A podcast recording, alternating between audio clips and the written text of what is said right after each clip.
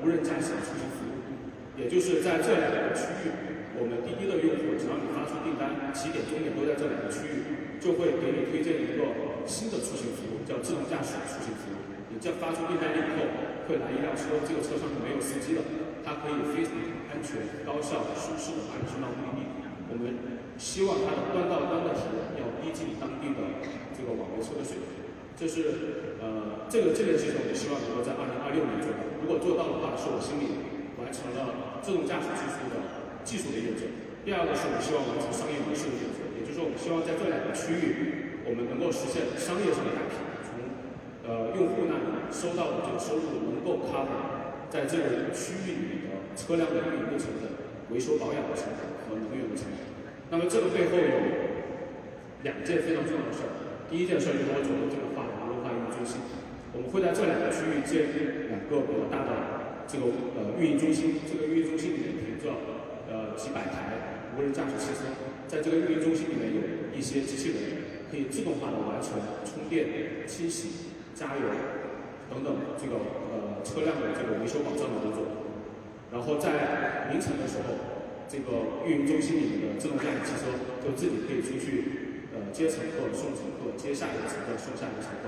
到晚上没有订单了以后，这个自动驾驶汽车会自动回到这个运营中心，会有很多的机器人去完成充电、清洗、加油等等工作。那么这个我们在今年，也是二零二二年，在上海市的嘉定完成了一个 beta 测试，这个我们录了一个视频，请看视频。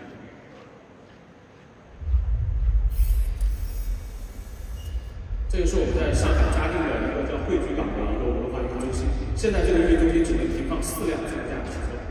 在这里面有充电的机器人，有清洗的机器人。这里面是没有人的，在凌晨的时候，这个车就自己出去接乘客了。这是我们录的一辆自动驾驶汽车的二十四小时，在二十四小时之内没有任何人去碰这辆自动驾驶汽车。这是上海嘉定的公开道。